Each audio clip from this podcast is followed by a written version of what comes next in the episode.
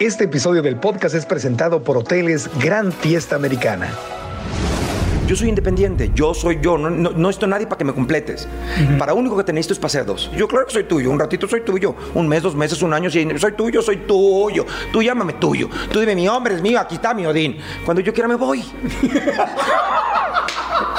tener una cierta seguridad hasta cierto punto. Viene una pandemia de un año y medio y estoy otra vez en la ruina. Otra vez en la ruina. Otra vez. Y dices, otra vez. A los 51 años, otra vez. A empezar de nuevo.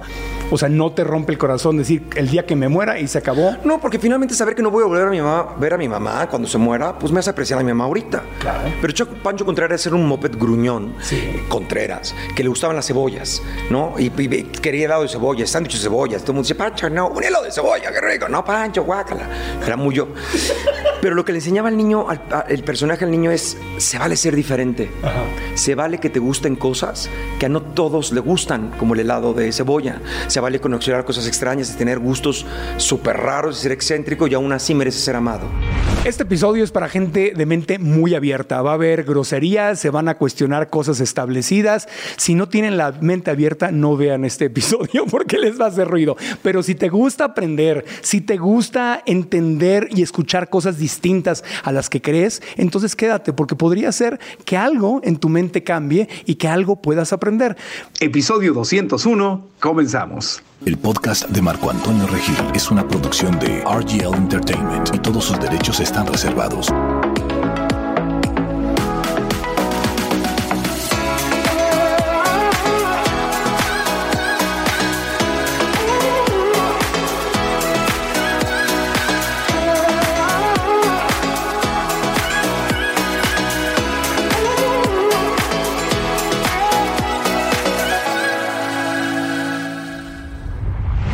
Odín Duperón actúa, escribe, dirige teatro, cine y televisión. Dos libros, clases de actuación, talleres de teatro, técnicas de televisión y comedia. Ha creado una de las obras de teatro más exitosas con más de 15 años de duración en cartelera. Ha tocado miles y miles de almas con sus conferencias, obras de teatro y talleres. Pero tal vez lo más importante que ha hecho en la vida es creer en sí mismo y sobre todo escuchar a su intuición. Odín Duperón está en el podcast.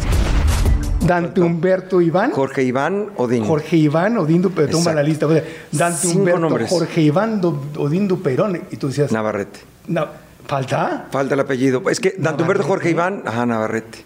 ¿En serio? Sí, de los. No es cierto. Nada más, Dante, Humberto, Jorge. Jorge Iván Odín Duperón Navarrete. Sí, ya. Presente. Presente. Y me decían nene. Estaba chiquito. ¿De dónde salió tanto nombre? ¿Cómo está la cosa? Siempre explico un poco que mis papás eran los 70s y eran unos chavitos de 20, 21 años y eran los 70 seguramente estaban pachecos o alguna sustancia extraña.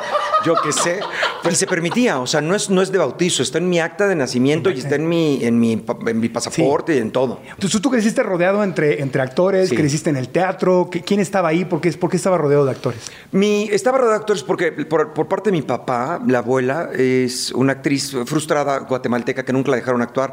De hecho, la mandaron a México. En, en Guatemala, eh, la vena artística de mi familia es enorme. O sea, hay concertistas, cantantes de ópera, poetas, eh, pianistas, eh, hay actores de la legua. O sea, la vena artística, si la vas siguiendo, es de los actores de la legua, es, es larguísima. Y mi abuela viene para acá y en esta sangre se casa con un Dupeirón, el Dupeirón se dedicaba a hacer películas, no era especialmente talentoso, mis tíos se van a poner locos porque siempre el nombre Dupeirón, pero la verdad es que la sangre viene por la abuela. Entonces se casa con este hombre que hacía películas y se pusieron a hacer películas a los niños, se pusieron a trabajar. O sea, no una cosa artística sí, pero una cosa de ¿quieres jugo de naranja? Pues ponte a hacer la película de gato con botas. Entonces mis tíos se pusieron a actuar desde chiquitos y de ahí viene ya el asunto artístico. Ya. Y tu mamá juega un rol importantísimo en tu vida. Sí, por supuesto. Eh, mi mamá no es como tal familia de artistas, pero también en la familia de mi mamá hay mucha gente que se dedicó a eso. Es juega un, un rol importante en la vida porque cuando mis papás se separan yo me quedo con mi madre. Y es la que, la que me ha acompañado eh, la mayor parte del tiempo en la vida. Eh, eventualmente regresé a ver a mi papá y todo esto, pero mi madre fue quien se, se, se encargó de la educación, de, de forjarme. Y no había dinero en tu casa. No había dinero en mi casa. Eh, mi mamá, es, por alguna razón, es, es Lady D. Mi mamá, dentro de, dentro de, de esta vida que llevábamos eh, de escasos recursos, mi mamá era, era burgués. Mi mamá era, siempre le gustó la cosa buena y la cosa fina y la cosa linda, entonces trabajó mucho para eso. De hecho, hay una frase que a mí me gusta mucho, que decía mi mamá y que yo le digo mucho a mis amigos. Eh, mi mamá me daba cosas, buscaba buena ropa o buena, ¿no? Y mi abuela le decía, ¿para qué le das cosas buenas? ¿Por qué le gastas en esto? Y mi mamá le dijo, porque quiero que se acostumbre a las cosas buenas para que se las dé, para que se las Ah. busque. Te dio buena programación mental. Yo creo que sí, hay que, hay que tratar, y no nada más, obviamente no nada más dinero, que las cosas, la, vida- la buena vida es cara, no nada más en económico, en tomar decisiones, en hacerte responsable de ti, en no consumir drogas, en, la buena vida es cara, hay otra más barata, pero eso no es vida, la buena vida es cara, y dentro de lo cara también quiere decir dinero, o sea... Yo entiendo que yo vengo a este mundo de vacaciones, pero trabajo para pagarme unas mejores vacaciones. Si me explico, vengo aquí a disfrutar la vida, pero la disfruto mejor si estoy en un crucero en el Caribe, ahí estoy en el crucero de mi cuac, ¿no? Está, está más padre pasársela bien. El dinero no te va a dar la felicidad, Pero pero, ayuda. ayuda. un montón. No sé quién dijo, pero el otro día lo leí que decía, el, ese que diga que el dinero no ayuda a ser feliz, que me lo deposite en mi cuenta. Exacto, exacto. Échemelo para acá. Exacto. Te no te define, pero te hace más feliz. Claro. Es- es- es- Educación, medicina, comida, Comida, viaje, viaje, espacio. El espacio para ser creativo es muy difícil ser creativo cuando estás sin poder pagar la renta y no estás comiendo bien y no tienes para las medicinas y tienes la presión en el cuello. ¿Cómo, cómo creas algo, verdad? Sí, es, más, es mucho más difícil. He pasado por crisis económicas, por supuesto que pasó, por muchas he pasado por no tener, por deber seis meses de renta, por no tener de qué comer. En, en el mundo de la actuación es eso. En el mundo de la actuación, un día tienes trabajo y otro día no tienes nada. Incierto Y- y- y- completamente. y nada, por, por supuesto. He logrado tener una cierta seguridad hasta cierto punto. Viene una pandemia de año y medio y estoy otra vez en la ruina. Otra vez en la ruina. Otra vez. Y dices, otra vez, a los 51 años, otra vez, a empezar de nuevo. No es de cero porque tengo afortunadamente ya construido un público y tengo gente que confía en mi talento y que confía en mis obras y que saca un nuevo espectáculo y la gente va, pero tengo que volver a empezar. El dinero que yo tenía ahorrado, me lo gasté, me quemé todo el dinero que había ahorrado en mi vida porque siempre tenía un presupuesto para chingaderas. Hay que tener un presupuesto para chingaderas emocionales y económicas. Por ejemplo, un, Yo, yo decía, tengo que tener un dinero para que qué tal que me rompa un pie que no puedo trabajar en tres meses. Ah, ok, ok, ¿no? Entonces tengo que tener dinero guardado para poder mantener tres meses. No un año y medio, tres meses. tres meses. Yo tenía para tres meses, ¿no? Un presupuesto para chingaderas de que sabes que la gente te puede traicionar, te puede abandonar, Claro. no se va a quedar, de que, de que se vayan sin avisar. Tienes un presupuesto para saber que las chingaderas pasan. Sí, sí, sí, Chingaderas pasan pasan. Y tienes que estar preparado para ellas, ¿no? No puedes reclamarle a nadie, como yo no creo en Dios y no soy religioso Entonces no soy espiritual, pues no tengo a quién reclamarle, ¿no? ¿Por qué Dios me haces esto? ¿Por qué? ¿Cuál es la prueba? ¿Cuál es el mensaje? No lo tengo, entonces simplemente sé que las cosas pasan y pasan y le entras y ya.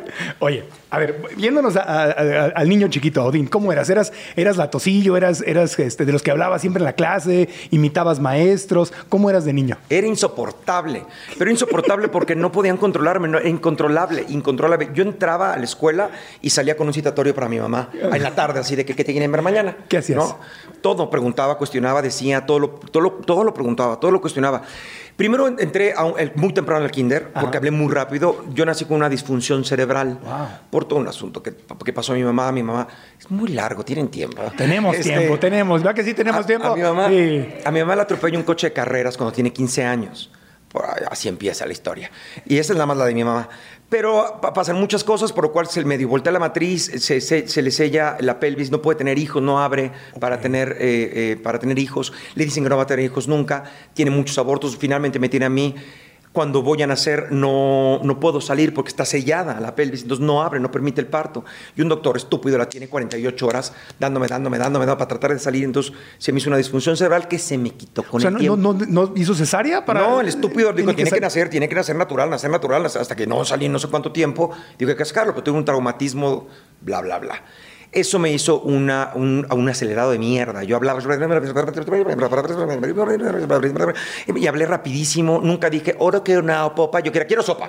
Y no me estén chingando. No, porque además mis tíos eran de Veracruz, entonces eran muy mal hablados. Ah, de ahí viene. Sí, De ahí de viene. Tabasco, perdón. De- ya, claro que viene de ahí. De- zona del sureste. Tabasco, Veracruz. Era yo en Tabasco. Es el único lugar donde vas y le pagas a los músicos para que te miente la madre. Exacto. Yo tuve un tío, un tío de, de por ahí, de Veracruz, y siempre así me lamentaba y contaba chistes a todos los niños. y él el encargado de enseñar las malas palabras. A mí me enseñaron así, entonces aprendí con groserías y además, pues las groserías son naturales, las aplicas, el niño sabe aplicarlas porque, porque tienen un sentimiento. Yo una vez mi abuela me regañó chiquitito porque tiré el chocomilk en todas partes, una cosa así, me puso en un chi- chiquitito, me puso en un, en un escalón y me dijo, mi casa se respeta, mi casa se cuida. Y le dije, tu casa, madres. Y me bajé.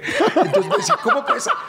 ese era, ese era mi perfil, el de tu casa madres. Entonces, entraba yo y tenía conflicto y luego cuestionaba. Entonces, me mandan muy chiquito. No tenías miedo, no tenías miedo al regaño, Nada. al, al- al Hay dos cosas que me hablaron mucho que lo digo. No tenía miedo al regaño ni tenía miedo a nada. Y dos, no tenía miedo a no pertenecer.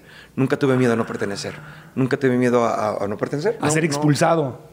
Nunca. Nunca. Ni a, qué- ni qué- de grupo. a qué ni le atribuyes nada. eso? Porque es un miedo bastante natural. de Porque todos. yo creo que eh, eh, una de las cosas que también me pasó fue que fui inteligente. Le, le dijo, le dijeron a mi mamá cuando me hicieron, porque me hicieron tomografías computarizadas, electroencefalogramas, para ver qué putas le pasa al niño, ¿no? ¿Por qué el niño dice estas cosas? ¿Por qué contesta de esta manera? Y le dijeron, "Lo- el niño, su niño es muy inteligente. Le dijeron, además, tiene un hijo muy inteligente, ni se alegre porque es igual que estuviera idiota. Es lo mismo, no va a encajar, va a tener problemas, no va a llevarse bien con la gente, va a tener conflictos. O sea, no tenías esta- este instinto de protegerte como regularmente. Te decía. No, me "Esto decía, vale". cuidado porque el perro muerde los Rottweilers que están ahí detrás. de-". Yo decía, vamos a investigar. Siempre tuve dudas, ¿era cierto? Siempre tuve dudas. ¿Y con qué soñabas de niño? Este niño rebelde, sin miedo. Eh, ¿Con qué soñabas? ¿Qué te ilusionaba? Yo quería hacer teatro. Lo que más quería hacer, yo quería comunicar. A mí me gustaba comunicar. En la escuela, me acuerdo perfectamente que me regañó un maestro alguna vez de, Odín, deja de estar platicando, con- pásate para allá. Deja de estar platicando con José Luis. Odín, deja de estar platicando con Adriana, siéntate allá. Odín, deja de estar, repente, Odín, te- tengo miedo de sentarte conmigo porque voy a a platicar al ratito contigo, cabrón. Yo platicaba, yo tenía que ver con todo el mundo. Yo ahorita en los grupos que se hacen ahora ya en, en- en- WhatsApp y tal, de, los, de la secundaria, de los Z, yo me llevo con todos. Con todos tenía algo que ver en algún momento, yo tenía que ver con todo el mundo, yo cuestionaba y preguntaba. Mi mamá me sacó de la escuela porque decía, no es un club social, es una escuela. Tú vas a ser amigos y a platicar y a decir poesías y te vale un. Yo, para mí era un club social la escuela, era, iba a ser amigos y ya. Este, y no de desmadre, ¿eh? porque nunca fui de desmadre. También esa fue una cosa rara. Nunca fui a fiestas, nunca tomé, no, no. Es muy extraño, lo digo en otra entrevista. La gente me cae muy bien, pero me caga. Es una cosa muy rara. Entonces me cae muy bien y platico, pero luego ya cállense y llamo a mi casa. Ya. No quiero ir a O fiestas. sea, al final del podcast yo te voy a cagar. No, no, no, no. Desde antes. No, este, no, no, estoy muy bien con la. No sé, yo creo que a todo el mundo nos pasa que de repente estás con la gente y de repente dices, ya me quiero ir a mi casa.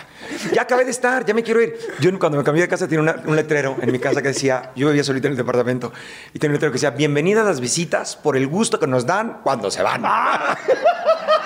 Porque sí es cierto. Viendo que llega un momento que dice, bueno, ya se van. ya se acabó. Ya no, no. Ya, ya, qué bueno que se no, no se- fueron. no se puede uno quejar de falta de sinceridad ni hay que andarte leyendo. Tú eres así dire- directito. Pero entonces el sueño era actuar. Ah, mi sueño era actuar, mi sueño era actuar y comunicar. Yo quería comunicar, quería, quería compartir. Yo empiezo a escribir poesías y empiezo a escribir sobre cosas que creo y que, y que me ¿Qué- parecen... ¿Qué querías comunicar? ¿Cuál era? Put- lo que fuera, quería comunicar de la escuela, quería comunicar del amor, quería comunicar diferentes cosas a los 15 años, que a los 19, que a los 20, que a los 25. Eh, quería comunicar lo que voy aprendiendo. Yo aprendo cosas y las digo, aprendo cosas eh, en la vida y las, me gusta decirlas. Ah, Me pasa ahorita que voy a terapia y salgo de terapia y hablo a Idalia, fíjate que acabo de descubrir en la terapia, qué tal y tal, y fíjate que acabo de, me acaba de pasar, que, que hablaba con, con, con Regil y entonces me dijo, y entonces yo, entonces hablamos de este cuate que estaba en el CEA y antes actuaba, ¡ay, no! Y entonces ya pla- comunico, platico, me gusta. Me gusta comunicar, me gusta informar. Yo creo que eh, es una cosa de temperamento. Ahora traigo mucho esto que platico mucho, que descubrí en terapia. Somos... Yo, yo voy en contra, siempre he ido en contra de ese es el número uno y todos somos triunfadores y yo puedo, tú puedes. Y no es cierto. Y no es cierto por naturaleza. Y por naturaleza todos tenemos un temperamento. Cada quien tiene su temperamento. El temperamento lo traes por una serie de, de- de genes y por una serie de cosas heredadas. Es tu temperamento. El temperamento lo notas en el cunero. Está el que se ríe de todo, el que no habla, el que solo se deja cara por su mamá, el que llora todo el tiempo, el que no le paras, el que está de malas, el que te sonríe del mundo y se va con la enfermera, viene la enfermera que lo encuentre. Es el temperamento. Ahí está. Después viene el carácter que se forja del temperamento con las cosas que vas aprendiendo de tu papá, de tu mamá, de tu, ¿no? Por eso dos hermanos en una misma familia con la misma educación son completamente diferentes por su temperamento. Si los dos hermanos tienen más o menos el mismo temperamento, acaban más o menos igual. Pero si no, si uno es rebelde y el otro es sumiso, van a acabar diferente. Peleo con el papá, pero ¿por qué tú no entiendes a mi papá? Porque tu temperamento no te da. Entonces, en- entre eso, entre el pera- el temperamento y el carácter, llega la personalidad. Todo se puede cambiar menos el temperamento. Entonces mi temperamento era ese, mi temperamento era cuestionar y decir y hacer, indagar y comunicar. Los temperamentos nos sirven desde que el hombre es hombre, desde para resistir. Está los, el temperamento de vamos a protegernos y nos vamos a meternos todos a la cueva, ¿no? Y había dos pendejos, pon tú, tú y yo, que decíamos, oye, salimos algo allá afuera, no salgan, hay que salir en la noche. ¿Cómo en la noche? ¿Me acompañas? Órale, va. Órale, sí. No vayan. Está bien, aquí los esperamos. Y pasaríamos nosotros a ver qué pedo, porque tenemos ese temperamento de salir a buscar, de romper, de qué tal que hay algo. Y a lo mejor salir y encontraron a Odín muerto por allá, pero estaba Regil. Y se murió este pendejo, pero ya había agua por allá, en un árbol. Me logré trepar. Y supe, investigaba cosas. Y entonces la manada caminaba a otro lugar por pendejo que se subía y se trepaba. Y no, uno se moría, otro no. Y estaban los que recibían a los que iban a ver cosas o a los aventureros y llegaban y les traían comida y comían y cuidamos la comida. Es cada quien tiene su temperamento. Por estas ideas de los líderes de todos somos líderes, no todos somos líderes, pendejos. Hay quienes nos quedamos aquí atrás, vete, pártete la madre, yo aquí te espero unas enchiladas en la casa, en lo que tú partes la madre y yo te doy de comer. No, yo cuido a los niños o yo hago esto. Cada quien tiene un temperamento, no todo el mundo tiene que salir a luchar y todo el mundo es investigador.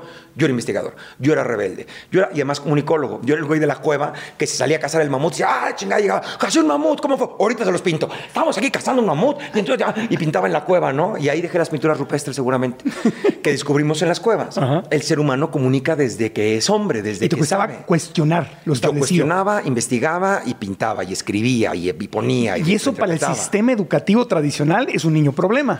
Sí. Porque el sistema es cállate, esta es la verdad y escribe lo que te Y dijimos. yo cuestionaba a los niños héroes, yo cuestionaba todo. ¿Por qué los niños héroes? ¿Cómo sabemos que son los niños héroes? Como Juan Escutia se inventó, se arrendó la bandera. ¿Quién le dijo? ¿Cómo le dijo? Le dijo, me voy a aventar la bandera, hay chaguas. ¿No? O le dijo, avísale a todo el mundo que me aventé Entonces era un show off, no era realmente un héroe, ¿no? ¿Qué tal que estaba huyendo, se tropezó con la bandera y se cayó y ahora es un héroe que nada, se mató? Oye, aquí no está- sabemos. Aquí estamos frente al castillo de Chapultepec, justamente en el Oye, americana. Se va a revivir Juan Escutia. Y ahora ya sabemos que son un mito. Por ahí andan diciendo que, se- que se inventaron los niños héroes. ¿Cómo no? Si se inventó hasta la Virgen. Perdón. Pero se inventan un montón de cosas. Y yo respeto las religiones. Tiembla el canal de YouTube. Ah. Los No, comentarios. respeto por sí.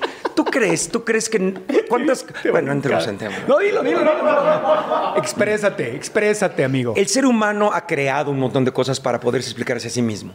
Una cosa es la fe y lo que tú quieras creer. Yo pienso creer que estoy, estoy, la gente tiene la libertad de creer en lo que quiera. Claro. Y otra cosa es que quieras imponerle tus creencias a los demás. Eso. Que andes matando gente, poniendo leyes, persiguiendo homosexuales, apedreando mujeres, queriendo que todo el mundo crea en, su, en tu mismo libro mágico, cabrón. Hay quien que le gusta la Biblia, hay gente que le gusta Harry Potter. Sí. Depende de lo que te guste leer de Sí, magia, y pero... la, la religión puede ser una herramienta de supervivencia. Puede ser una herramienta de supervivencia, por supuesto. Pero yo sí creo que en mi papel de hereje y ateo y revolucionario, creo que eh, alguna vez alguien en un debate me dijo, pero un poquito de Dios no hace daño a nadie. Y yo, ay, pregúntale a la Inquisición, ¿no? Pregúntale a los que les robaron sus tierras. Pregúntale a Hitler que quería este, limpiar la raza de judíos. Pregúntale a la gente Sí, que ha hecho. no. No, no hay nada que haya matado más gente Que la religión. que la religión. Que la El judaísmo, el cristianismo y el islam. Pero es por lo que tú dices, por es la imposición. Yo te quiero imponer lo que Claro. yo pienso, porque tú Pero además- cree lo que quieras, pero no me lo impongas. pero además en nombre de Dios. En nombre de Dios. Si yo fuera Dios y alguien estuviera matando niñitos en mi nombre y torturando gente, ya hubiera bajado de nuevo a decirles, a ver, cabrones, ahí les va de nuevo, ahora sin parábolas, a ver si me entienden, porque con parábolas no entienden un carajo. Les voy a explicar de otra manera. Ya se hubiera parecido a decir, de, paren la matanza. No, yo se hubiera, de- dejen de matar en mi nombre, por lo menos, no digan que soy yo. Claro. Me están haciendo una mala reputación, Sí. ¿no? Porque, porque, porque todo es en nombre de Dios. Matan en nombre de Dios, los aviones que se estrellan en los edificios son en nombre de Dios. Entonces son en nombre de Dios. ¿Y qué hace Dios? Pues nada. Está ahí diciendo, bueno, pues entendieron mal, chin. Les di libre albedrío. Sí, porque, pero, pero ese es un Dios humano, o sea, un Dios que creamos como que es un señor en el cielo que tome decisiones. Pero es que no hay otro. ¿Cuál otro, cuál otro No, hay? no, no, yo, yo no quiero. eh, No, no, no, a ver. No, No, bueno, no, pero es, es que ese es un concepto muy específico, Claro. porque está también el otro concepto de es simplemente la energía creadora del todo, que está en el todo y que no es un, un ser humano que toma decisiones. Yo Pero también eso es muy humano, porque para atender el todo y para atender energía tienes que ser humano. Sí. O sea, también es un concepto humano. Sí. Y también es un concepto humano cuando dice, no, es que mi Dios no castiga. Ah, cabrón, entonces ¿cuántos hay? Porque el tuyo no castiga y el tuyo permite ponerte pedo, el tuyo por mí. Hay gente que se persina para ir a secuestrar. Ay, el que mío se permite el secuestro. Sí. ¿Cómo? Si, si, si le pediste a la Virgen ¿cuán- cuántos rateros y cuánta gente malosa tiene a la Virgen de Guadalupe y le pide. Sí. Y la Virgen se los cumple porque le sale muy bien el puto secuestro. Sí. Entonces, ¿la Virgen está a favor del secuestro? No, no, no, yo no estoy, No, yo no estoy defendiendo nada. Yo no estoy defendiendo ninguna creencia. No, no, no. Pero te entiendo perfecto tu punto A lo que voy es, voy por, la- voy por la Claro. línea de pensamiento. Para mí, Sí. no puedo evitar decir, entonces, ¿cómo? Entonces, ¿cómo funciona? Entonces, no puedo explicar, no puedo asegurar que Dios no existe. Tampoco tendría que poder comprobarlo. No puedes, Y- no- la gente quiere que compruebes. Ya, y no te causa ningún tipo de angustia el pensar que no hay vida después de la vida, No me causa ni ningún que vas tipo de a, angustia. no vas a volver a ver jamás a la gente que ya se fue. Tú estás en paz con todo eso. O sea, no te rompe el corazón decir el día que me muera y se acabó. No, porque finalmente saber que no voy a volver a mi mamá, ver a mi mamá cuando se muera, pues me hace apreciar a mi mamá ahorita. Claro. el saber que no, no, no, tengo, no tengo otra vida para resarcir ningún pedo, es ahorita, es aquí. ahorita. Tengo mi momento para hacer ahorita las cosas. Sí. ¿Y qué va a pasar después de No sé. ¿No te gusta? Pues tampoco me gusta mucho saber qué pasó antes de que naciera. No sé. Ahí está. Ah, igual es igual, voy al mismo lugar. Sí. No, no, no, no me acuerdo ni siquiera dónde estaba antes de nacer. Y tú estás perfectamente Ni siquiera me acuerdo dónde estaba la cuna en la colonia Marte cuando era un niño. Sí. No me acuerdo de la vida pasada, ¿no? Ya se me olvidó, seguramente se me olvidará esta también, la siguiente, sí que hay una siguiente, no tengo idea. Entonces te eso te ayuda a estar más en el presente. Eso me ayuda a disfrutar la vida, de saber que soy este que soy y que está padre lo que soy, y que está chido ser, estar aquí. Y que me tocó ser yo, me tocó ser yo. Podría haber sido, no voy a decir nombres, pero podría ser otra, otra persona que habla de otras cosas. Bueno, Estoy pues. muy orgulloso de ser yo. Me hubiera gustado tener más dinero, eso sí, Dios, qué pedo, pero, pero me tocó ser yo y está bien, me gusta ser yo. Me pasaron como tres opciones por la cabeza. No, a mí me toca, ese, a mí me toca decir, ¿qué? qué pinche de ser tú. No. ¿no? Hay, hay gente que dices, híjole, no te la has de pasar nada padre. Uno de los mejores comentarios que me hizo un doctor eh, neurocirujano, brillante el hombre. Es amigo mío ahora y platicamos mucho, pero el mejor comentario que me hicieron después de una obra de teatro fue ese. Vio mis obras de teatro y me dijo, qué lindo el mundo en el que vives. Qué lindo. qué padre, qué lindo el mundo en el que vives, porque de lo que escribes debe ser de lo que vives. De lo que hablas, hablas del mundo en el que vives. Tu mundo está bien padre. Est- Esto que ven tus obras y esto que ven tus libros me hablan de el mundo que como tú ves el mundo. Ya. Y qué bonito el mundo en el que vives.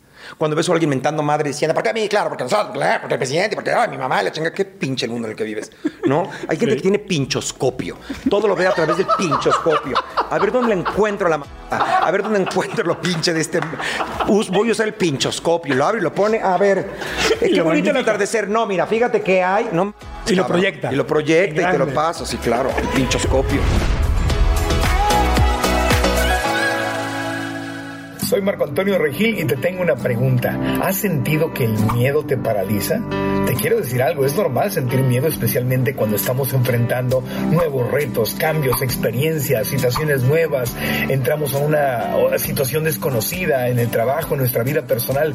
Cuando nos ponemos metas en el nuevo año, es normal sentir miedo, pero si no aprendemos a manejar el miedo, el miedo actúa como un freno que nos aleja y nos detiene incluso antes de empezar y no cumplimos por eso esos proyectos que tanto queremos. Es decir, lo que tenemos que hacer es aprender a manejar el miedo para que el miedo no nos maneje a nosotros. Y por eso he creado una masterclass gratuita donde quiero que vengas para compartirte lo que yo he aprendido y que me ha funcionado y vas a descubrir cómo usar el miedo no como un freno que te detiene, sino como incluso un vehículo que te ayuda a manifestar lo que tanto quieres en tu vida. Así como lo escuchaste, el miedo puede jugar a tu favor si tú sabes cómo hacerlo. Esta masterclass es gratis y en vivo este 18 de enero, así que haz clic aquí abajo, regístrate aquí abajo y revisa el horario que corresponde a tu ciudad, a tu país para que nos veamos ahí y podamos aprender juntos. Oye, qué curioso que cuando hiciste Plaza Sésamo te tocó hacer a un personaje que suena muy parecido a ti, a Pancho a Pancho Contreras. Contreras, Tú- le pusiste Pancho Contreras a ese personaje. Era el, muy- el único personaje mexicano en Plaza Sésamo Sí. versión. No, en éramos español, tres, ¿no? éramos tres. Abelardo, Pancho y Lola. Ah, Lola, claro, sí eran los. los, los Abelardo, Pancho y. Lola eran los mopeds latinoamericanos. Sí. Este, pero Cho- Pancho Contreras era un moped gruñón. Sí. Contreras, que le gustaban las cebollas, ¿no? Y, y- quería helado de cebolla, sándwiches de cebollas. Todo el mundo dice, Pancho, no, un helado de cebolla, qué rico. No, Pancho, guácala. Coleccionaba triángulos, tenía por mascota un elefante, ¿no? Era un güey rarísimo, loco, estaba ocupado y estaba todo el tiempo, neurótico, el cabrón Pero todo el perfecto tiempo. para ti. o sea. Para mí era fantástico. No, bueno. De- feliz, Cuando ¿eh? yo dejé de ser Plaza Sésamo, decían, ¿qué le pasó a Pancho? Porque era, no, bueno, yo era, no, era muy yo.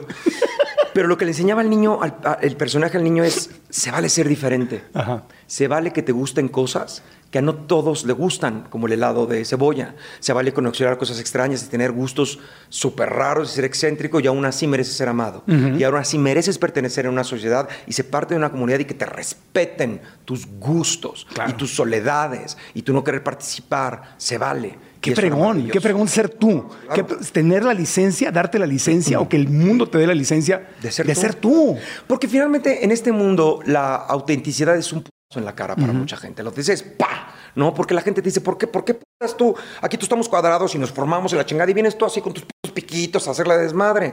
¿Por? ¿Por qué te atreves a hacer tú? ¿Por qué te atreves a ¿Y, no le y por qué será que esa- tenemos como seres humanos esa necesidad de, de emparejarnos a todos? Porque finalmente somos una especie que vivimos de la comunidad y que necesitamos de todos nosotros para poder sobrevivir. Entonces queremos encajar. Pero ahorita si no perteneces a esta manada, hay otra manada y hay otro lugar y vas a otra parte y ya, ya no tienes que venderte. En algún momento hay que negociar. Me cagan estas nuevas posturas absurdas como de la dependencia. No a la dependencia. La dependencia, yo no dependo. Hay depende. Claro que hay dependencia, no mames. Para una relación hay dependencia. Si yo quiero andar contigo, dependo de que tú quieras. De que tú quieras, de que respondas, de que vengas, de que me visites, de que me quieras. Y si te vas, me muero, porque si me muero un poco no me voy a matar, pero sí depende. Para que haya esta relación entre tú y yo, necesito que estés. Dependo de ti. No dependo de ti para ser yo. Yo soy yo. Yo soy completo, yo soy independiente. Eso lo escribí en un nuevo libro del amor. Yo soy independiente. Yo soy yo. No, no, no necesito nadie para que me completes. Para único que te necesito es para ser dos. Para ser dos sí te necesito. Entonces, es la interdependencia. Por supuesto. Entonces dependo de ti, tú dependes de mí, dependemos. Hay una dependencia, hay un poco hay un poco de riesgo, hay un poco de que sí me duela que te vaya. Claro. ¿No? Entonces tengo que ser vulnerable a depender un poco de ti y a recargarme en ti porque vamos juntos en este camino. Y si te vas, bueno, ya sabré cómo me recupero.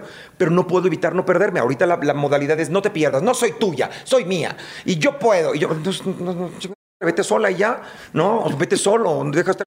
Yo necesito a alguien que comparta conmigo la vida, no que me esté retando todo el tiempo. Yo no tengo que decir, soy yo, claro que soy tuyo. Un ratito soy tuyo. Un mes, dos meses, un año, soy tuyo, soy tuyo. Tú llámame tuyo. Tú dime, mi hombre es mío, aquí está mi Odín. Cuando yo quiera me voy.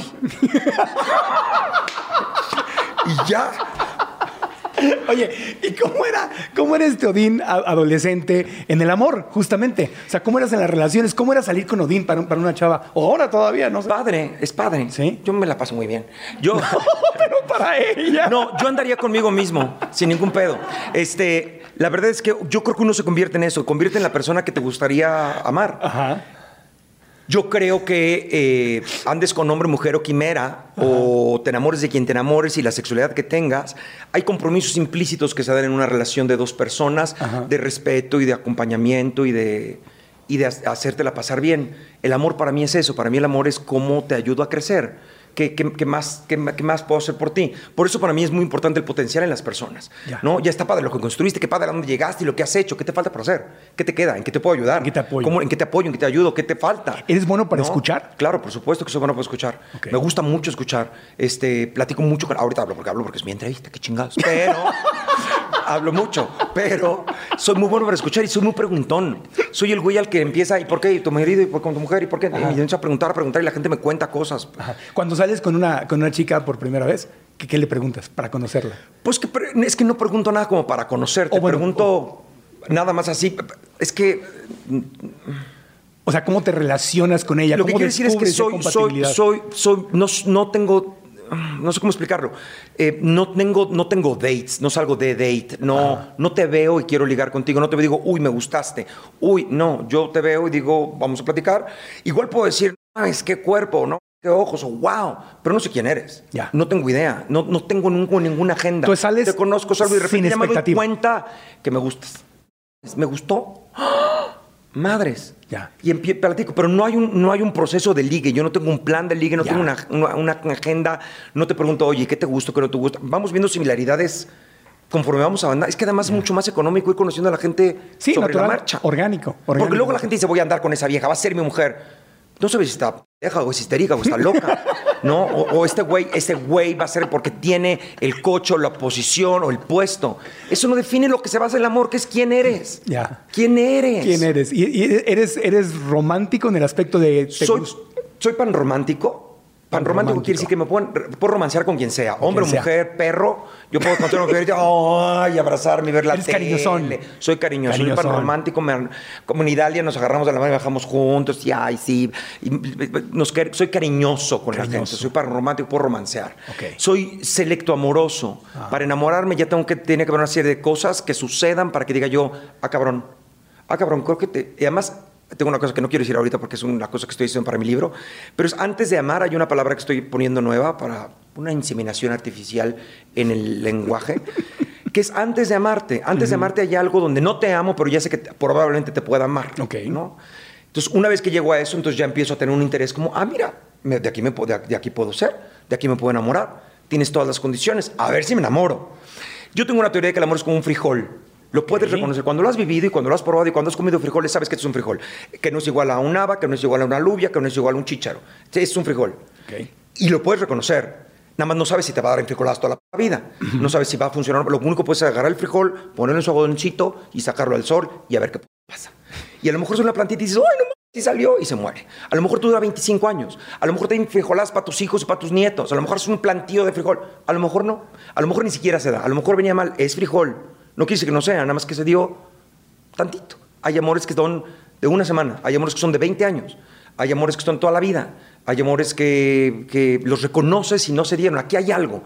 A ver si se da. No puedo, no puedo obligarte. a ver si se da a ver si esto se da. Hay algo seguro, tenemos una conexión. Yo con las conexiones. Y, como pareja, ¿cuáles son tus retos? O sea, cuando tú te presentas con alguien, tienes retos como pareja.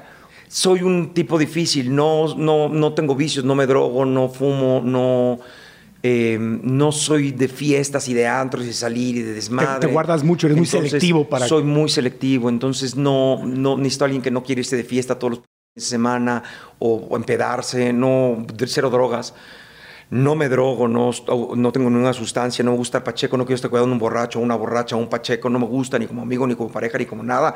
Ya me, no me dame el coche, es que no, andar disculpando con el mesero, perdón, es que se pone, no quiero esa vida para mí, no quiero esa vida para mí. ¿Tienes claro lo que quieres? Tengo, tengo, claro lo que no quiero. Lo que no Todo lo demás lo puedo descubrir, no sé, si me gusta, voy.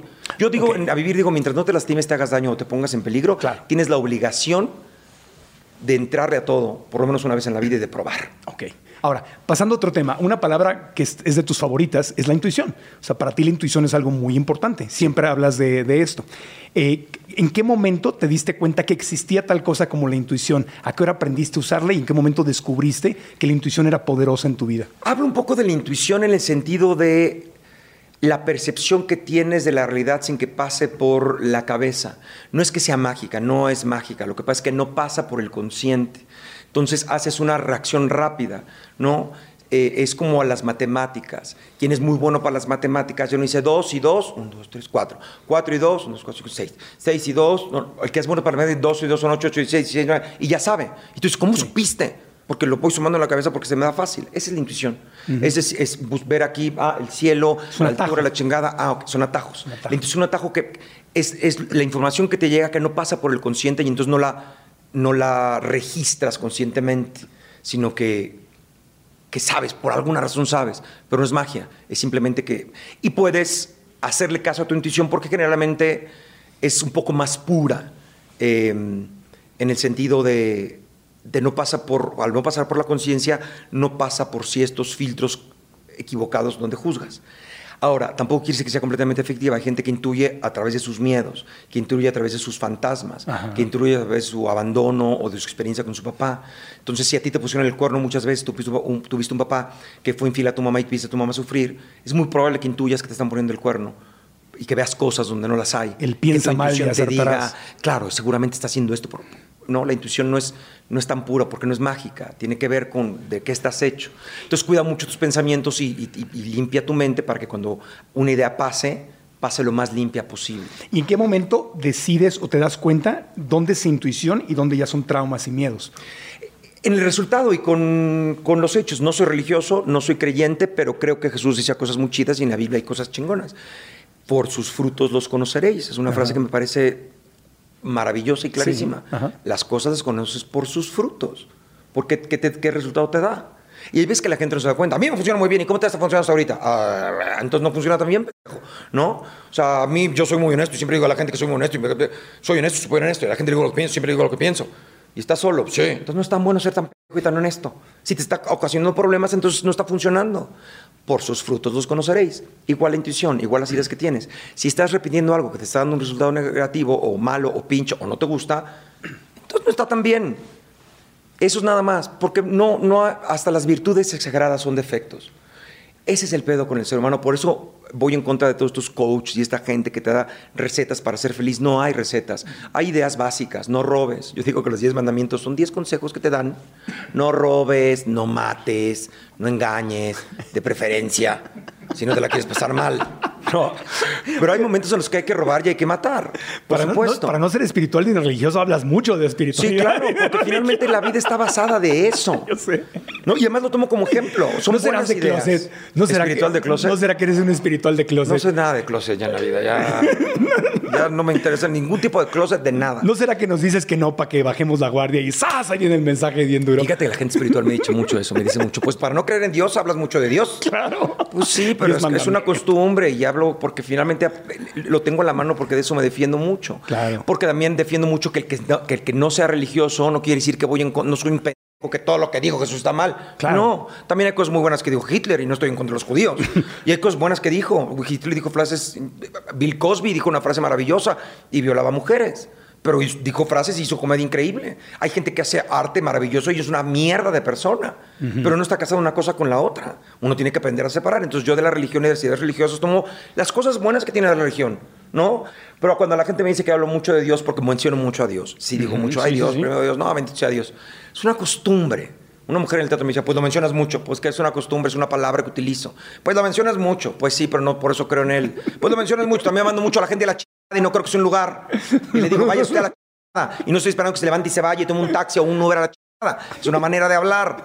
No estoy mandando a la gente a un lugar específico que tenga una dirección. Es una forma de hablar. Oye, me encanta escucharte. Ah, Pero hay, hay un- hay- quiero que nos lleves a ese, a ese momento eh, en donde dijiste eran seis meses, ocho meses, no habías pagado la renta. Sí. Estabas mal, mal, mal, no tenías un peso. Me imagino el estrés enorme en el que estabas viviendo. Y ahí es donde aparece una obra de teatro. ¿Cómo, cómo es la cosa? ¿Te rentan un teatro por un día o te dan chance? ¿Cómo, cómo Lo, pasó lo- eso? lo primero que pasa es el libro. Escribo el libro y el colorín colorado, Colorín colorín colorado. acabado. Escribo el libro, el libro empieza a funcionar, lo que me hace darme cuenta que, que la gente quiere oír lo que estoy diciendo, porque Ajá. ese libro lo, habré, lo, es- lo escribí sin que nadie meditara y nadie me dijera nada. Sí, fue en, que en 2004 más o menos, No, no, no. 2003. En el ¿Dos? 2000, está cumpliendo 20 años el libro. 20 años. En el 2000. 2000, 2000. Cumple, cumple, cumple 21 años este año. Entonces, habías escrito el libro, se había Escribí vendido libro, más o se había menos. vendido más o menos y estaba funcionando, entonces dije, voy a hacer, no, gano mucho con el libro en México, en un, en un país que no lee, no, Sí. no está cabrón. Sí. Y entonces dije, voy a hacer una obra de teatro, es más fácil, y entonces escribí un monólogo. Basado más o menos en el libro. Basado, no, basado en mi vida. El, el libro habla de mi, de mi filosofía de vida, habla de los miedos y habla de lo que yo creo. Y la obra habla también de mi filosofía de vida, de- sobre los papás, sobre los, la condición humana, la búsqueda de la felicidad, sobre estas cosas que yo creo y que a mí me han servido y la, lo pongo en una obra de teatro. Funciona la obra de teatro. Y entonces empieza, empieza a haber dinero. Rento un teatro que me- no lo puedo rentar porque no tengo dinero para rentarlo. Entonces, Ajá. el teatro, no el- antes de la Ofelia, fue en el ¿Rafael Centro Solana? Cultural el Rafael Solana, Rafael Solana, en sí. el Veracruzano. Este, voy con la que maneja el teatro y le digo, no tengo dinero, ¿puedo rentar el teatro y pagártelo después de la función? Y me dio chance porque conocía a mi papá y habían trabajado. Entonces, rento sin dinero el teatro, la voy con todos mis amigos y les hablo, digo, vengan y paguen, porque necesito Vengan pagar a el verme. teatro. Vengan a verme, me compraron boletos mis amigos, llegaron, pagaron, pagué el teatro, me subió una lana. Y una noche te, te rentaron. Una noche. Una noche de función. Una noche, pues, no tenía para más y no sabía qué iba a pasar. Junté dinero, pagué la renta y me sobró una lana. Y al día siguiente me empezaron a hablar mis amigos, oye, ¿cuándo te presentas de nuevo? Quiero llevar a mi mamá. ¿Cuándo vuelves a salir? Porque quiero llevar a una amiga, mi novia, mi novio, mi tío. Y entonces digo, bueno, pues muchísimas gracias. Qué discreción tan Qué grande. discreción. Todo era discreto. Estuvo bien, tú, tú, yo, yo, estuvo bien. Todo el esfuerzo que hizo para que no lo vieran. Luego van a decir, Dios le puso el agua. No vieron al Claro. cabrón que estuvo aquí ¿Se fijaron el haciendo un milagro? esfuerzo. ¿Cómo apareció? Estaba vacío el vaso y de repente se, Se llenó. llenó. Un milagro. Recemos. Dios lo bendice. Agradezca. Sí. Ha de estar bendita el agua. Muchas gracias. Este. Y entonces me empiezan a decir. Cuando tienes otra función. Cuando tienes otra función. Y entonces mi mamá en ese entonces estaba en el IPADE haciendo, estaba tomando un curso de alta dirección con gente súper. El dueño de cocinas tal y el dueño de las tiendas tal y de las panaderías pa. Entonces llegó mi mamá con decirle: Mi hijo tiene una horita de teatro, está vendiendo boletos en 150 pesos. Dame 10, dame 7, sí. Y llegaron y se los regalaron a la secretaria y a unos amigos que les gusta el teatro a mi hijo. Y llegaron y dijeron, señor, muchas gracias por los boletos. La obra. Entonces le dijo, no, mamá, ¿qué pedo con tu hijo? Esta obra me le dijeron, vino llorando mi secretaria, lo quiero ver. Entonces me dijo, mamá, es una función para los del IPADE que te vayan a ver. Porque ahí, ¿cuál te recomiendan? Y entonces dije, ok, ¿dónde? Pues cerca del IPADE. ¿Qué hay cerca del IPADE? Entonces encontramos el Teatro Ofelia que está aquí cerca de Polanco. Es el único teatro que estaba cerca del IPADE para que fuera la gente Igual, del IPADE. Otra nochecita. Sí, entonces digo, mamá, haz una noche después de que salimos del curso del IPADE para llevármelos. Entonces hice una noche, vendí boletos, me presenté. ¿Cuándo otra vez? Pues el siguiente miércoles. ¿Y cuándo otra vez? Pues el siguiente miércoles. Y después de dos meses de estarme presentando, imprimiendo boletos en mi casa, dije, pues entremos a Ticketmaster a ver qué pasa. La próxima, pues, vamos a ver qué pasa, vamos muy bien. Madre. Han pasado 16 años de eso. Y, y la obra sí, y luego la llevaste al, al teatro, ah, no, al Auditorio Nacional, ¿no? Cuando cumplí 10 años me presenté en el Auditorio Nacional. Y esa fue otra locura, que te, te deben haber dicho, estás loco, no llevas... querían en el Auditorio Nacional, decían, ¿qué? No. Poco aparte ya una obra vista, ya llevaba 15 años, ya la conocían. Deja tú, no, estaba cumpliendo 10 años. Eh, y deja tú que ya la conocían. Nadie se ha presentado en el Auditorio Nacional, un mexicano con una obra mexicana, un monólogo, un güey que no sale en la tele, Ajá. que no tiene películas, que no tiene un disco. ¿De qué estás? El auditorio dijo, no, ni madres. Entonces llegó un cuate que se llama Felipe Radrigán, que es, que es productor, fue, fue productor de Silvio Rodríguez y fue productor de artistas. Lo conoció en el auditorio y le- él, él quería producirme. Me dijo, quiero presentarte en algún lugar. Quiero hacer el auditorio. ¿Quieres hacer la función? ¿El auditorio? Le dije, sí, quiero hacerlo. Entonces él fue al auditorio y dijo, yo avalo por Odín. ¿Tú avalas por él? Sí, te lo rentamos solo si tú lo avalas. Porque este cabrón no sabemos quién es. Terminó la función y al segundo día, oye, Odín, ¿no querrá presentarse otra vez en auditorio? Ah, Porque llenamos, se agotó llenó. un día antes. Dos días antes se agotó. Se agotó, 10 mil personas, se agotó. En la reventa había boletos que te vendían por 4 mil pesos. Tengo reventa, del- de- yo- mis amigos tomaban video. ¿Puedo vender el boleto que me regalaste? ¡No! Pero, pero- reventa, o sea, no. Cabrón. Salí del Auditorio Nacional y había, lleve el, el DVD de Oín, aquí está su repertorio. Ni siquiera los, los vendedores saben, están todas sus canciones. Tus canciones. Tenemos grabados. Aquí está el del concierto. No es concierto, cabrón. No, ni siquiera los vendedores saben quién era yo. Pero ahí estaban vendiendo cosas afuera. Com- tenemos ahí el DVD, lo compramos. Compramos el DVD con sus conciertos. Si buscas el lugar ideal para tu estancia en la Ciudad de México, tengo para ti la opción perfecta. El hermoso hotel Gran Fiesta Americana Chapultepec, que te ofrece todo. Máxima comodidad en cualquiera de sus 203 habitaciones y 14 suites de lujo. Hermosos salones para convenciones y talleres. El restaurante Azur con la mejor comida mediterránea. E inigualables vistas directo al bosque y castillo de Chapultepec. No esperes más y hoy mismo tu reservación en www.granfiestamericana.com. Repito, www.granfiestamericana.com y ten la mejor de las estancias en la hermosa Ciudad de México. Y bueno, ¿y qué fue lo que te hizo hacer todo esto? ¿Fue la intuición? ¿Fue el aventarte? ¿Fue, Fue la que no tenía otra cosa que la hacer. necesidad? La necesidad. Yo, yo, una de las cosas que he aprendido en la vida, y se lo digo a la gente, soy sobreviviente. Lo digo recalculando, lo único que me ha salvado en la vida es que nunca he sido víctima, no soy víctima de nada, soy un güey en la vida que está partiéndose la madre como todo. No, me tocó esto, me tocó esto, bueno, así está, así está el pedo, así está el pedo y le entras, ¿qué haces? Nada. No me han tocado, ¿por qué a mí no? Y a Regil sí le diste un programa para que condujera. No, ya, a ti te tocó a mí no, está bien. Tú tendrás tus fantasmas, yo tendré los míos. Y alguien se parta la madre. Y le entro. Y ya. Busco ser feliz. Lo único que pretendo es ser feliz. Mi éxito nunca se ha medido por el éxito de más. No me puedo contigo, no me puedo con otro actor, no quiero un Oscar, cuando tengo un Tony, cuando tenga el Grammy. Nada, soy feliz, soy feliz, actuando y haciendo lo que haga. Bienvenido. Si hay que partirse la madre, hay que partirse la madre. Te voy a decir una cosa que no le he dicho ahorita en una entrevista, eh, eh, no porque no la diga, porque no la diga, la digo en mis debates, pero nunca le he dicho así. Pero ahora que pasó lo de la crisis, que me estoy gastando todo mi dinero y que se ha acabado todo, de repente dije, ¿otra vez? Pues sí, otra vez. ¿Y qué va a pasar? A mí nunca me ha- nadie me ha contratado, nunca nadie me ha contratado. He quedado por casualidad. En Plaza Sésamo habíamos dos para Pancho, el argentino se y se fue. Dijeron, bueno, pues va a tener que ser Odín. No, porque, porque iba a ser el otro. ¿Y Furcio, lo- el? Furcio mm, lo hicieron para Arad de la Torre. Y cuando lo iban a hacer, les echaron el piloto para atrás y luego cuando iban a grabar, Arad no pudo. Me hablaron a mí para ver si podía más o menos hacerlo en Arad se desocupaba y les gustó cómo lo hice, me quedé yo haciéndolo. Eh, en el SEA no quedé nunca. O sea, nunca entré en el SEA. Lo que pasa es que yo llegué diciendo soy un dupeirón y se lo ay, antes el primer año del SEA se- a- era en una escuela privada de Emilia Carranza en satélite. Entonces yo me inscribí a Emilia Carranza porque vivía en satélite y cuando llegué me le dijo, ay, dupeirón, claro, del grupo de Televisa. Y me metí al grupo de Televisa. Cuando llegué a Televisa me dijeron, ¿dónde está tu, tu solicitud? No hice solicitud. ¿Por qué estás aquí? Me metió Emilia Carranza. No, Entonces, bueno, ya te quedas y me quedé en el SEA. Todo fue, todo ha sido mi- en mi carrera mucha casualidad. Oye, ¿no será que hay un Dios? Y me quiere, No, más, que, ¿será que yo- y me quiere más que sus creyentes. Que te Ha ama de ser eso. incondicionalmente, que digo- le vale, que es como tú, que dice, a mí me vale cacahuate que este crea o no cree en mí. Yo lo amo. Exacto, yo creo que soy el hijo. de- ha- si, si Dios existe, somos con los papás que me caga el hijo que está aquí, papito, te quiero, papito, te amo, papito, ay, papito, ay, cállate, cabrón. Me cae mejor el otro que se va, estás, ¿por qué no sigues a tu hermano que se fue de pendejo por allá? Órale. No, así ha de ser. Sigan, Odín, en vez de estar aquí, déjame estar chingando. ¿Por qué? Porque no, pero de verdad, Odín, te, te lo digo, o sea, no sé, nunca has sentido en algún momento que hay, que puede haber algo, no el concepto del Dios. No hay sea, nada. No hay nada, Odín. Nada. Pero no ves, no ves, son, ¿cómo le decimos? Son bendiciones. Es, no- Pues es una- suerte, Tú vas a cabrón. todas. Es Suerte. claro que es suerte. O sea, tú me estás diciendo que al narcotraficante que le ayudó No, no, y que no, no, no, cae, no, que no, no, lo cachan, no, Dios le está ayudando también. No, no, no. Hay un Dios que le está ayudando al chapo a que no lo cachen. ¿O cómo? ¿Hay alguien que le está ayudando al, al secuestrador que no lo han No, cachado? no, no, ¿O todos no. los años que Jack el Destripador no cayó en la ley matando tantas mujeres porque alguien le está ayudando tanta bendición que no lo No, bueno, pero quiero hablar de ti. No, tengo un amigo que me dice, bueno, si lo pones como debe de No, ser, es que- sí está raro.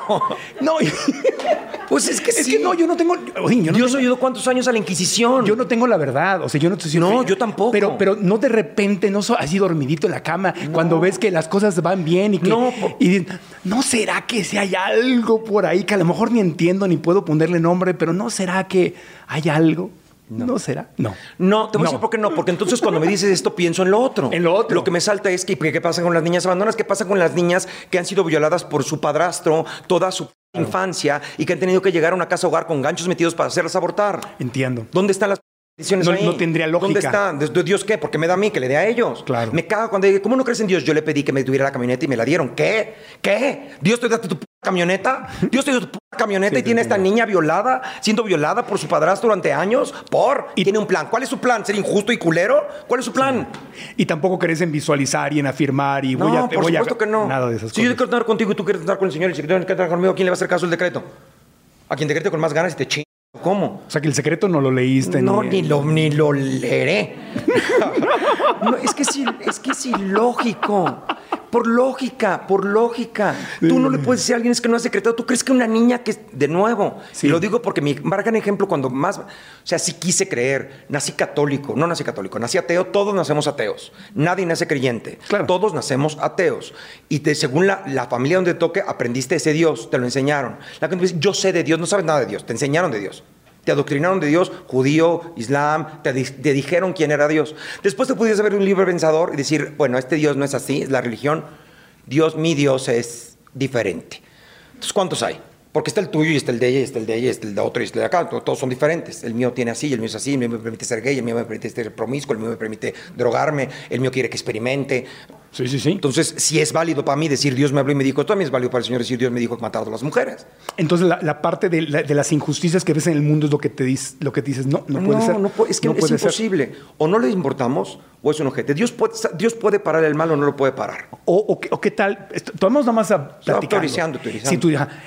¿Qué, qué tal si él no es el responsable de eso? ¿Qué tal si, es, si somos nosotros los Pero que tampoco creamos quiere eso? pararlo. No, porque no se va a meter a operar. Digamos que ¿Por? está. Pues porque es. Nada más es- quiere que lo adores.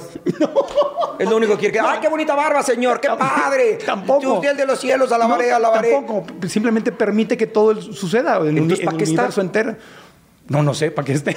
No, no, pero, siguiendo digamos, línea de pensamiento, si tú me dices no se mete y está ahí, no hace nada, ¿para qué está? Como no es humano, no tiene que tener un propósito de estar. Puede- y puede no existir. Puede ser que sea el universo entero, el universo, los multiversos y, Y- y que sea puede que simplemente no. una y puede que no. Ah, no, no. Entonces, a lo que voy es que dentro- ¿Has leído ahora- a Yu- Yuval Harari? El- los libros de Sapiens, de Hombres a ah, no, me recomendaron mucho que leyera que Sí, yo creo que a ti te van a gustar estos libros. Yo creo que sí. Si van por tu Pero lo que pasa es que lo único que uno tiene que hacer es irse por lo que puede investigar. Todo lo demás puede haber unicornios, puede haber panteras mágicas voladoras, puede haber lo que sea. ¿No? Y la gente te- que me molesta mucho que la gente compruebe que no existe. No te puedo comprobar que algo no existe. No, no, el que no existe es la comprobación. No te puedo tengo tenemos que andar comprobando unicornios y panteras y elefantes rosas voladores. Compruébame que no hay alguien aquí afuera viéndonos desde. ¿Tú cómo compruebas? Pero concluyo con esto porque luego la gente puede ser muy intensa. Muchos me preguntan ahora sobre Dios. Estoy escribiendo una obra sobre Dios. Sobre Dios. Sí, que Odín está meter en escribiendo una obra sobre Dios. Sí. ¿De Lo qué voy a demandar por prometer cosas que no puede cumplir. Pero este. Estoy escribiendo una obra qué sobre trata, Dios. o qué? Pues un poco de eso, un poco de, de cuestionarlo. Quiero que la gente entienda esto. respeto la libertad de culto.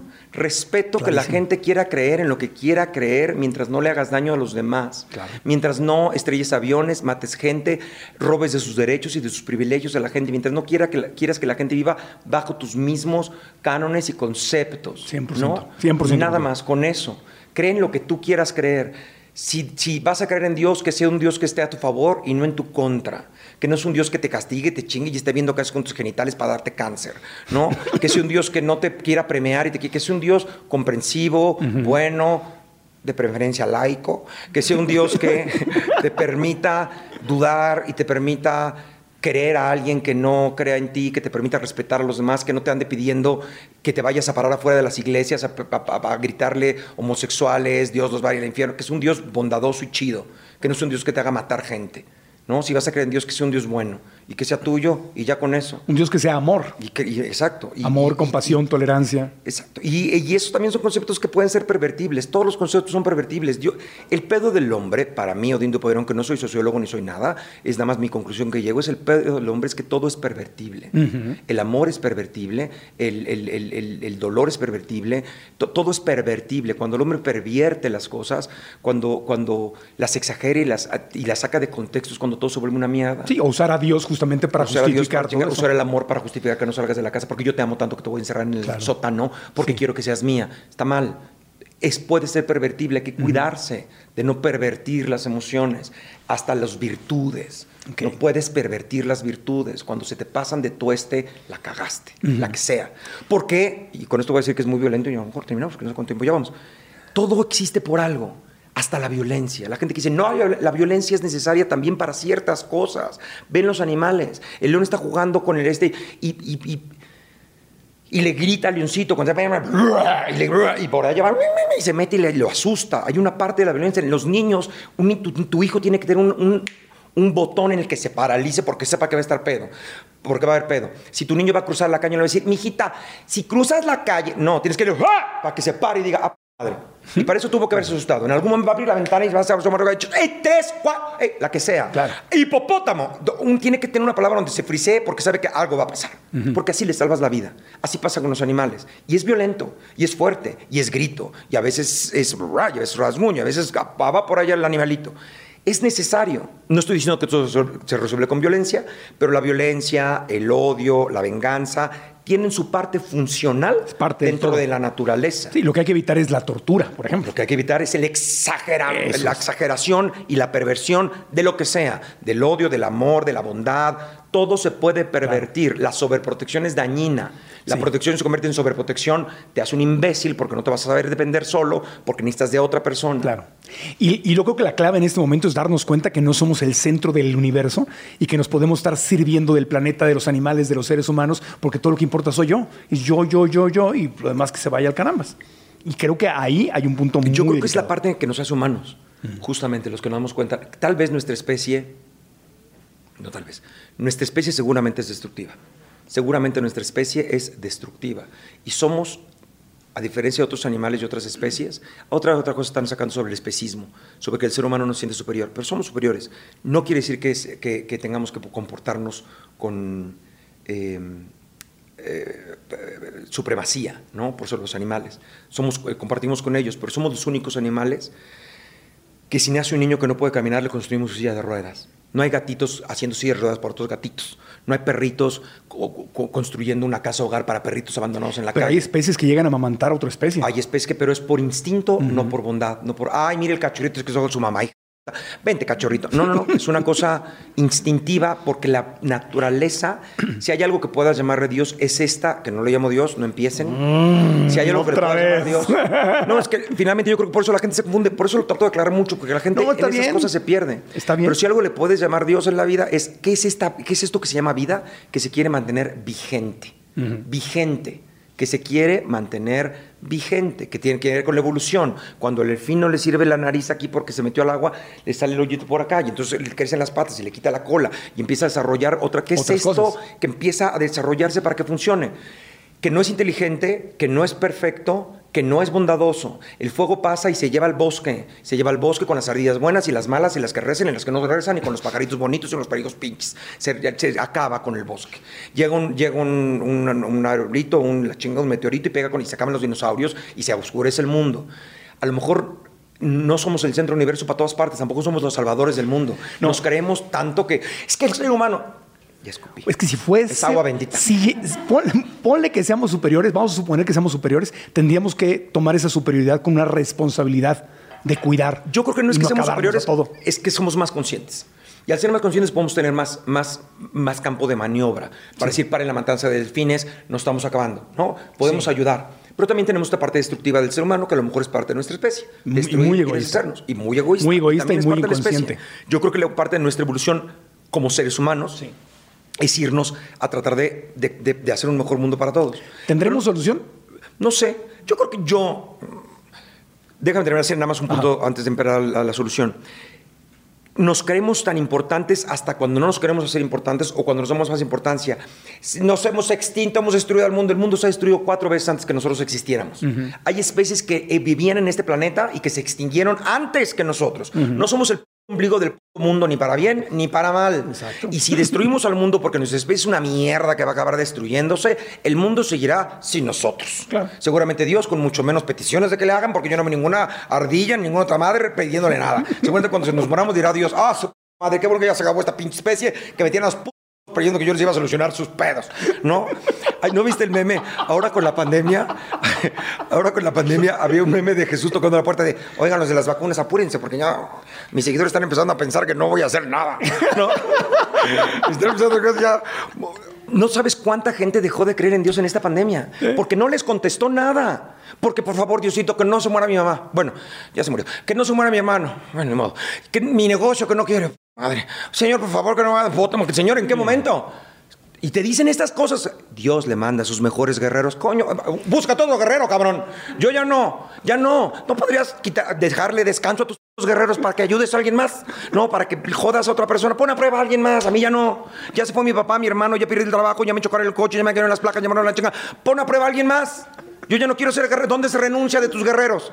¿Dónde van a decir, ya yo quiero dejar de ser guerrero para ser? Gracias. ¿Dónde? Va a estar muy bueno tu show ese de Dios. Lo juro que sí. Yo ya lo quiero ver. Yo te compro el boleto ahorita. Está muy bueno. Es, es que, Pero nos haces pensar. Lo que me gusta, nos hace quiero nos reflexionar mucho. Cree en lo que quieras querer. Hazte responsable de tu vida. Claro. Hazte responsable de las Y cosas. no dañes a nadie. No hagas daño a nadie, no te hagas daño a ti. Yo creo que la religión debería ser considerada como abuso infantil. Yo creo que no deberían enseñar a los niños nada, deberían decirles, mira, dicen, dicen que Jesús, dicen, unos dicen que no vino, otros dicen que sí vino, otros dicen que era hijo de Dios, otros dicen que no existe, otros creen en un Dios que hace esto, otros creen que las mujeres Laico. son inferiores. Dicen, Sí.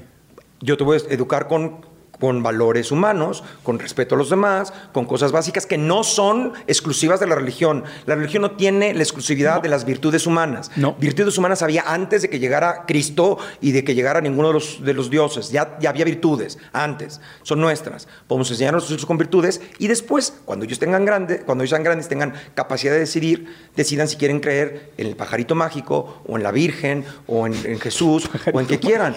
De verdad, es, Sí, que, es sí. que, de verdad, No, nosotros sí, sí. ya la conocemos esta historia, pero si nosotros llegáramos y nos dijeran, fíjate que el pajarito llegó la paloma y la Virgen, y entonces pasó y dirías, "What? ¿qué? ¿Qué estos cabrones creen que una paloma que venía te cae? Nosotros porque ya nos estamos acostumbrados a la historia, ¿no? Ya nos lo contaron desde chiquitos. Pero en recalculando digo, ya, tú me dices cuando me calle, ¿eh? por favor, porque en recalculando digo que con estas creencias, si hay un niño ahorita, quiten a los niños de su televisión, de su podcast. No, de ya su se fueron hace rato. De su lo que sea.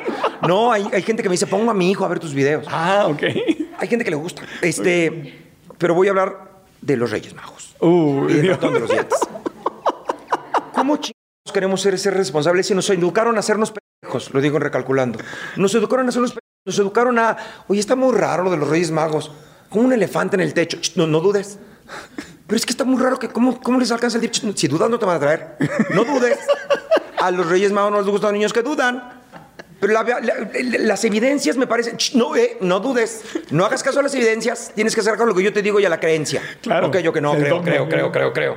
Corte A. ¿Por qué sigo pensando que mi marido va a cambiar? Porque es p- porque te enseñaron a hacerte p- desde los Reyes Magos. A no ver la evidencia clara que está enfrente de ti. a decir, no, va a cambiar, lo hace porque me ama. No, seguramente mi jefe. No, ahí está la evidencia. Nos enseñaron a esos pendejos de chiquitos.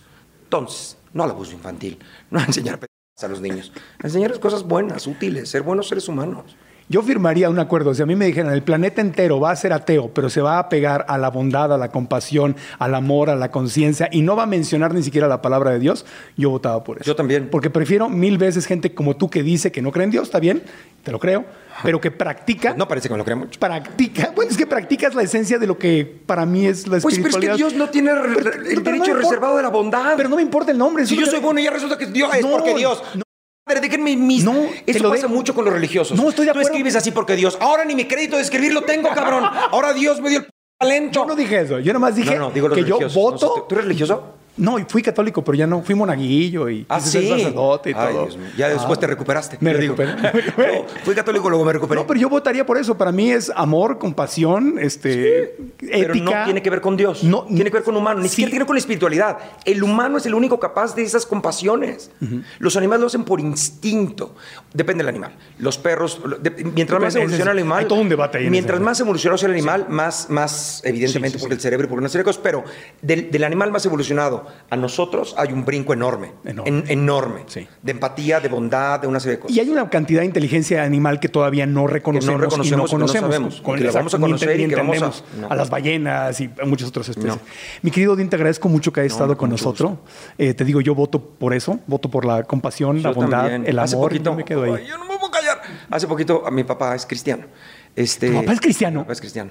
Dios me quiere convencer a cada rato. ¿no? Imagínate. Le digo, papá, ¿por qué me quieres convencer? Me dice, es que quiero que... te- Dile, encárgaselo a Dios. Dile, Dios, yo no pude. Encállate, lo encargo. Y ya deja de decirme cosas. Eres mo- monotemático, cabrón. Nomás hablas para hablarme de Dios. Entonces me dice quiero que creas en Dios porque ya va a venir Jesús por nosotros. ¿Qué? Jesús ya va a venir por quién? Por nosotros. ¿Quiénes nosotros? Por los cristianos. Ah, sí. ¿Y cuánto se tarda? Ya que se los lleve. ¿En qué momento viene por todos? A lo mejor nos dejan a puros ateos aquí. A ver qué hacemos con el mundo. ¿No? Que se lleve a todos los creyentes y nos quedamos los ateos. Y a ver qué hacemos Deberías hacer un este reality show con tu papá y tú platicando. Imagínate. Te rías mucho. Pues claro. Además, yo que soy incisivo y cuestionado. No, pero aparte usas las herramientas de él para, para decirle, o sea, encárgaselo a Dios, ya déjame en paz a mí.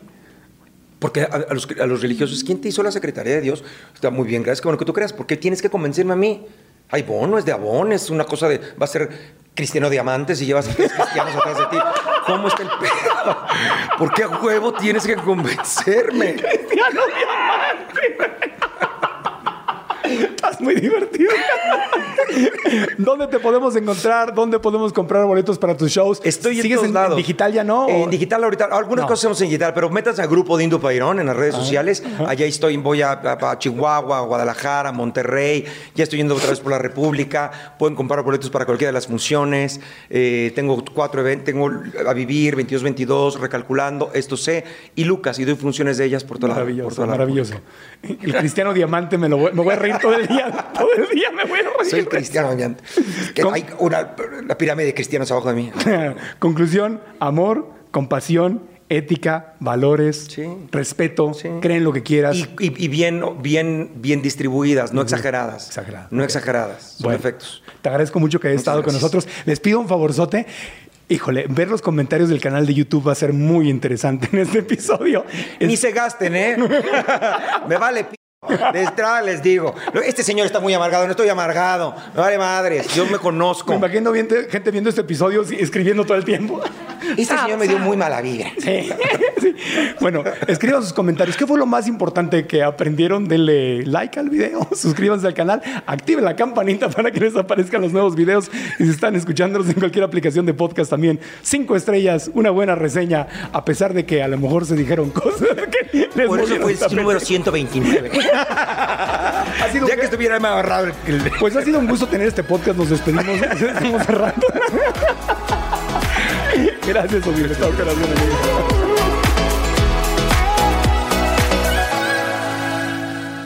¿Estás listo para convertir tus mejores ideas en un negocio en línea exitoso? Te presentamos Shopify.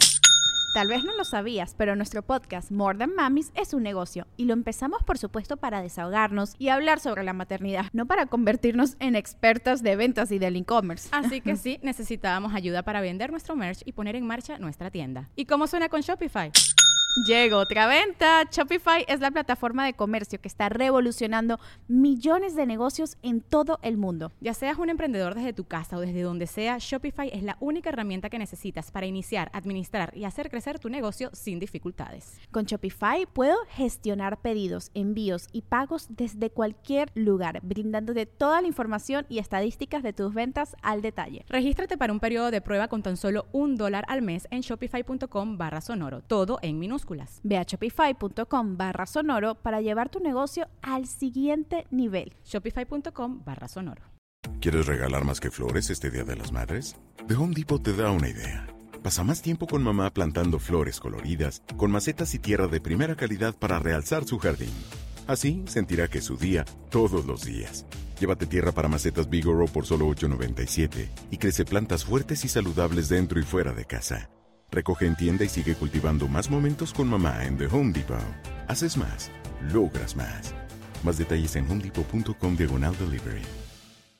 Hello, it is Ryan, and we could all use an extra bright spot in our day, couldn't we? Just to make up for things like sitting in traffic, doing the dishes, counting your steps, you know, all the mundane stuff. That is why I'm such a big fan of Chumba Casino. Chumba Casino has all your favorite social casino style games that you can play for free anytime, anywhere with daily bonuses. That should brighten your day a little. Actually, a lot. So sign up now at chumbacasino.com. That's chumbacasino.com. No purchase necessary. Group. Void were prohibited by law. See terms and conditions. 18 plus.